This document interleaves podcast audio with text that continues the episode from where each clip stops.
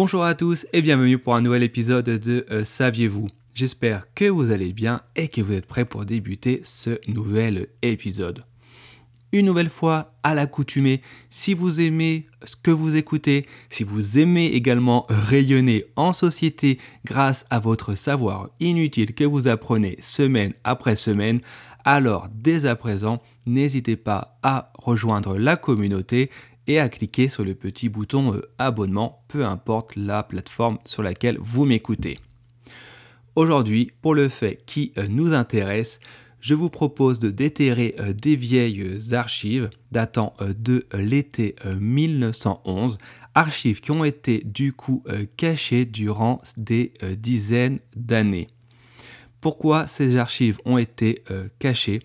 Tout simplement parce qu'elles mettent en avant des pratiques sexuelles euh, dépravées d'un animal et l'animal du jour, je vais le nommer, il s'agit du manchot euh, d'Adélie.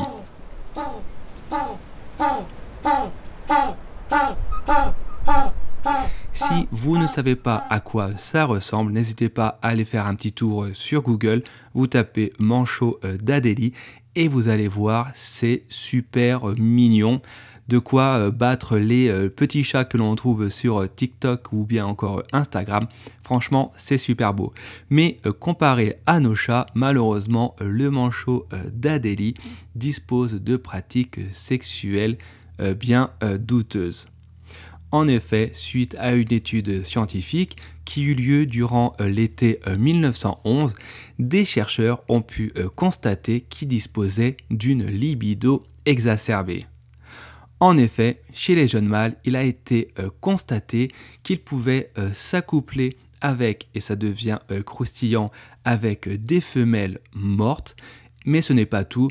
Ces jeunes mâles pouvaient également abuser en groupe de jeunes poussins qui du coup étaient parfois tués suite à l'assaut de multiples mâles et également toujours ces mêmes jeunes mâles manchots pouvaient avoir des relations sexuelles, du coup homosexuelles entre eux, afin de se reproduire, du moins d'essayer de se reproduire, et évidemment, ils font tout ça euh, en public.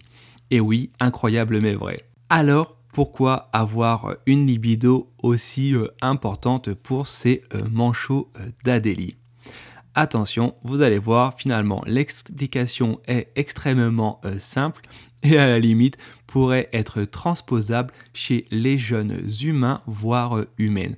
Mais là, pour le coup, je ne vais pas rentrer euh, dans le débat et je vous laisserai voir de votre côté ce que vous en pensez.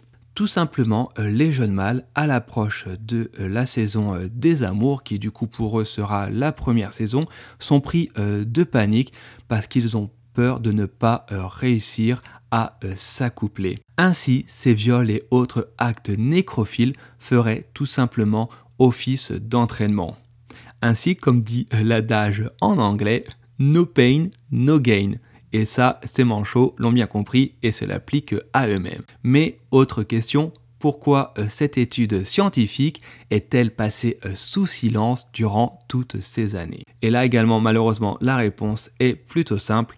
Tout bonnement parce que à cette époque, les conclusions qui ont été euh, faites suite à cette étude scientifique ne collaient pas au moral, à la morale de la société d'antan, à la société du début euh, du XXe siècle, tout simplement parce qu'on y parlait évidemment de viol, mais autre que le viol, on parlait de nécrophilie et également d'homosexualité et ça forcément ça ne plaisait pas au début du XXe siècle.